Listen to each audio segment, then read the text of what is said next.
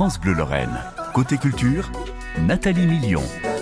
Des invitations dans un instant pour aller applaudir euh, Olivia Moore. Olivia Moore qui euh, fait des petites vidéos marrantes euh, sur le quotidien d'une mère de famille, d'une femme. Elle est vraiment, bon, elle a beaucoup de succès, elle a beaucoup de, gens qui la suivent. Et elle a donc monté un spectacle qui s'appelle Égoïste.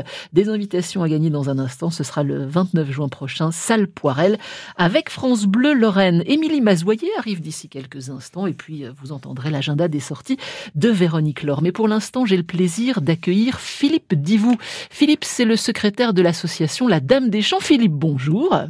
Oui, bonjour Nathalie. Philippe, vous vous occupez avec votre association depuis plus de dix ans maintenant d'une église qui est une des plus vieilles églises de notre, de notre région. C'est l'église romane de Champ-le-Duc. De quand date-t-elle, Philippe?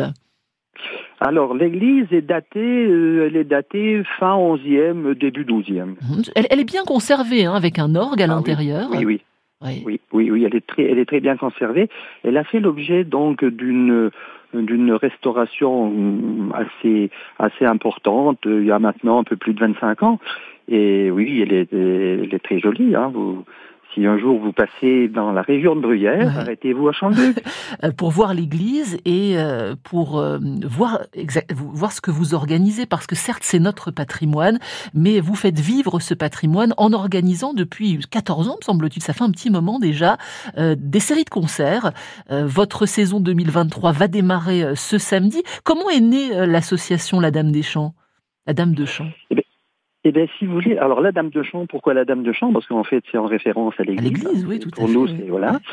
Et nous avons démarré, ben, il, y a même, il y a même beaucoup plus longtemps, parce que l'association existe maintenant, ça fait pour plus de 30 ans. Elle était un petit peu mise en sommeil, et puis là maintenant, ça fait 16 ans qu'elle a redémarré, parce que c'est seulement notre 14e saison, mais nous avons été donc neutralisés pendant deux ans par le Ah oui, comme tout le monde. ben voilà, tout à fait le Covid était passé mhm. par là également. Et ben, l'objet, si vous voulez, l'objet de, la création de cette association, c'était de faire connaître, de, mettre en valeur cette église, mhm. euh, de la faire visiter. on s'est dit que ben, en organisant des concerts, ben, ça pourrait lui donner mhm. aussi donc un attrait, euh, un attrait différent. Donc ça démarre ce samedi, série de quatre concerts. Le premier samedi 17 juin avec l'ensemble Molto Vivo. Qui sont-ils?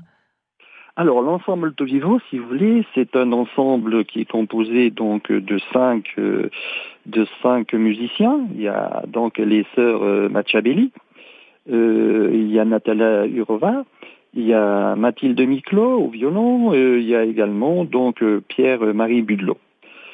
Donc qui, ils, feront, ils nous feront voyager sur au travers de l'Europe avec des airs traditionnels qui sont différents, irlandais, anglais, français. Mhm et, d'autres pays également.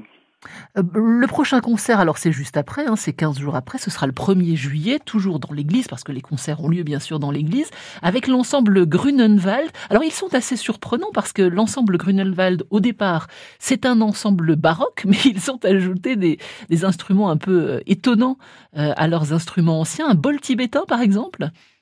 Oui, oui, oui, il y a effectivement, donc, euh, il y a leur ils ont viol de gambe et, et bol tibétain, oui, c'est ça. Et donc, ils se produiront le 1er juillet oui, oui, oui. Euh, toujours le samedi 1er juillet, 20h30. Tous nos concerts sont à 20h30.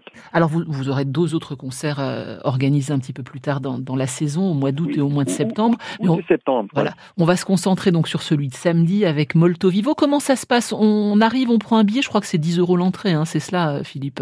Voilà. Si vous voulez, nous avons donc euh, la proposition donc de 10 euros l'entrée ou euh, pour euh, pour un nombre de, de personnes un an ils le font on, propose un abonnement de 30 euros pour mmh. les quatre concerts oui.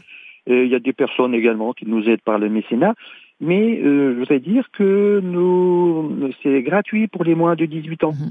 Et puis n'hésitez pas à donner peut-être un peu plus ou euh, à devenir mécène, c'est possible, ou à prendre un abonnement pour les quatre concerts, parce qu'avec cet argent, vous faites vivre euh, cette église magnifique Notre-Dame de, de Champ-le-Duc. Un petit mot quand même sur la légende qui entoure ce, lieu.